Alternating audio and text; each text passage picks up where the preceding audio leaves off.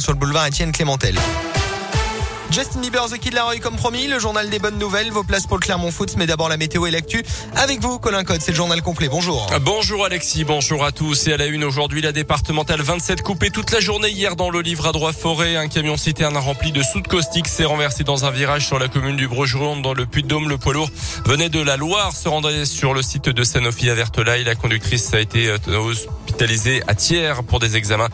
Des équipes d'intervention risques chimiques et biologiques des pompiers du Puy-de-Dôme sont intervenus, mais ils n'ont constaté euh, ni pollution ni odeur suspecte.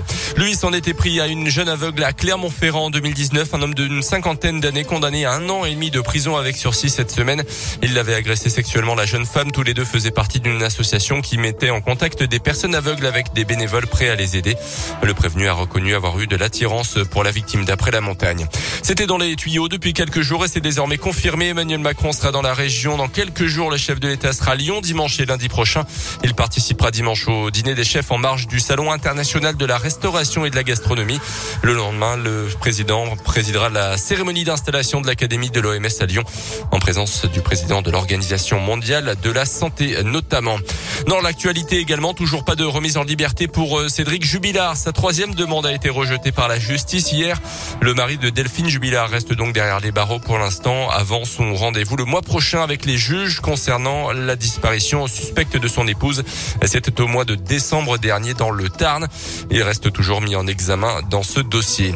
Ouverte depuis moins de 24 heures, la plateforme téléphonique et le site internet appelant les victimes d'inceste à témoigner a déjà recueilli des centaines de témoignages selon le président de la commission indépendante sur le sujet.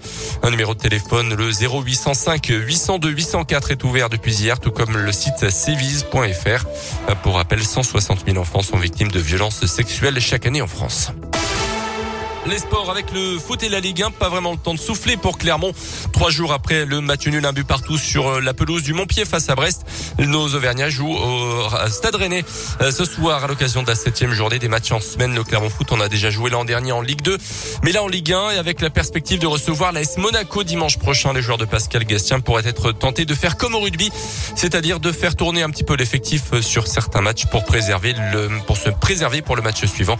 Sauf que c'est totalement le contraire explique Hakim Zedatka. On veut faire quelque chose, on a la mentalité pour, on a aussi l'effectif pour. On se dit pas euh, voilà que c'est un match en milieu de semaine, qu'on va plus euh, prendre le match de Monaco euh, au sérieux. Non, on veut y aller et faire quelque chose. C'est vrai qu'ils sont pas sont pas bien. Après les, équipes elles se réveillent à un moment donné. Dans le foot, il y, a tout qui tourne. À un moment donné, même un attaquant qui marque pas, ben, il va recommencer à marquer. C'est une quasi-évidence. Donc, sur ce début de saison, tout le monde veut prendre des points contre nous. Ça va pas être un match facile, mais après, nous, on y va avec la même mentalité.